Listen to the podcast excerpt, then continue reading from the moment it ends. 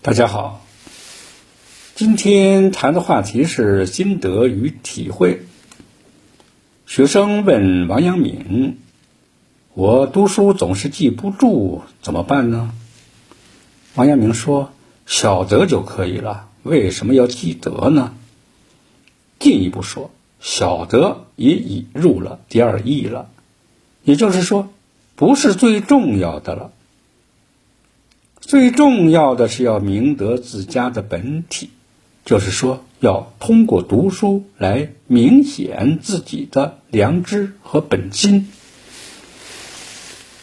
如果单纯的想记得，便不晓得；单纯的要晓得，便无法明显自己的良知本心。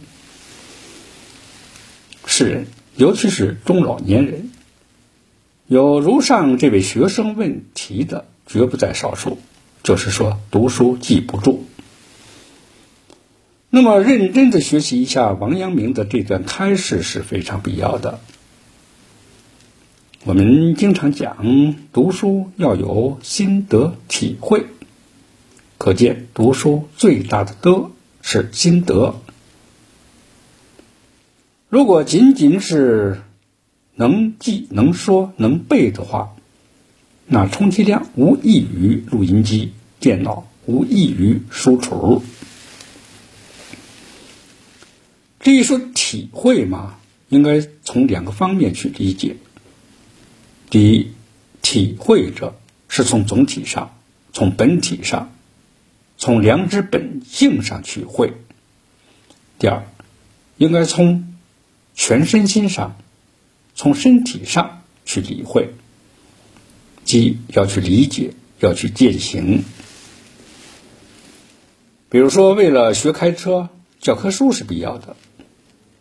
但是如果不去身体力行，不去体会的话，就算把教科书背个滚瓜烂熟，也一点用处都没有。而一旦你学会了、体会了，有谁还需要教科书呢？还会忘掉呢？看来何止是读书呢？一切学习皆如此，贵在心得体会，贵在知行合一，贵在自己的身心上下功夫，以彰显自己的良知良能，把自己的智慧宝库这个源头活水导引出来。这就是王阳明这段开示带给我们的启发。佛经讲诸佛庙里非观文字，六祖讲不悟本心学法无益，